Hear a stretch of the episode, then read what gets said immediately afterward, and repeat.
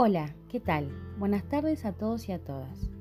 En esta oportunidad vamos a conocer o a profundizar una de las teorías de la evolución más destacadas, conocidas e importantes en el ámbito científico, la teoría evolucionista darwiniana. Antes de meternos de lleno en el tema, es importante conocer un poco sobre el autor de esta teoría. Se preguntarán entonces, ¿quién fue el padre de la teoría de la evolución?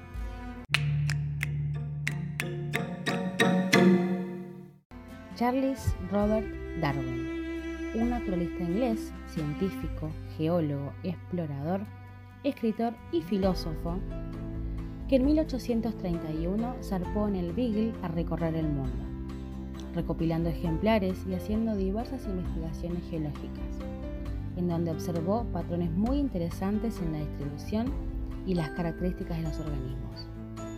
Estos hallazgos que juntó durante los cinco años que duró el viaje, y sí, Darwin estuvo cinco años viajando, formaron las primeras pruebas sobre la mutabilidad de las especies que luego utilizó para la elaboración de su célebre teoría y plasmó en su libro llamado El origen de las especies. Pero entonces, ¿de qué trata su teoría evolucionista? Darwin propuso que las especies cambian con el tiempo, que las especies nuevas provienen de especies preexistentes y que todas las especies comparten un ancestro en común. Es decir, propuso a la evolución como una descendencia, con la idea de que las especies cambian a lo largo del tiempo y dan origen así a nuevas especies. Darwin también sugirió un mecanismo para la evolución, la famosa selección natural. ¿Qué nos dice la selección natural?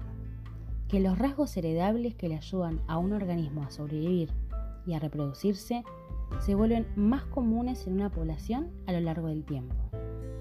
Basado en todo esto que venimos hablando, podemos concluir lo siguiente. 1.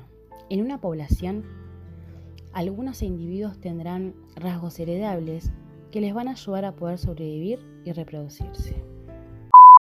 2. Los individuos con los rasgos más ventajosos dejarán más descendencia en la siguiente generación, ya que esos rasgos los hacen más efectivos para la supervivencia y la reproducción adecuada. 3. Debido a que estos rasgos son heredables, es decir, se pasan de generación en generación, y a que los organismos que los portan van a dejar más descendientes, estos rasgos tendrán a volverse más comunes en la próxima generación. 4. Por último, que en transcurso de varias generaciones y por lo tanto varios años, la población se va a adaptar tanto a su medio ambiente como al entorno que los rodea. La evolución nos dice que las especies aparentemente distintas son parientes lejanos y ambos son descendientes de un único ancestro compartido.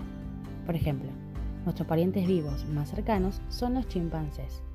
El antepasado en común que compartimos vivió hace más de 7 millones de años. La teoría de la evolución explica entonces que los seres vivos no parecen de la nada y porque sí. Pero, sin embargo, esta teoría no nos dice nada sobre cómo se formó la primera vida.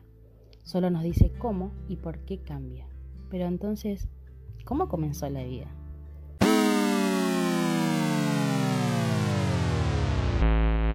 Estas y muchas otras preguntas las vamos a poder responder en el próximo podcast de la siguiente clase. Espero les haya resultado entretenido, se hayan entendido los temas y podamos conocer un poco más sobre la teoría de la evolución de Charles Roberts Darwin. Muchas gracias y será hasta la próxima clase.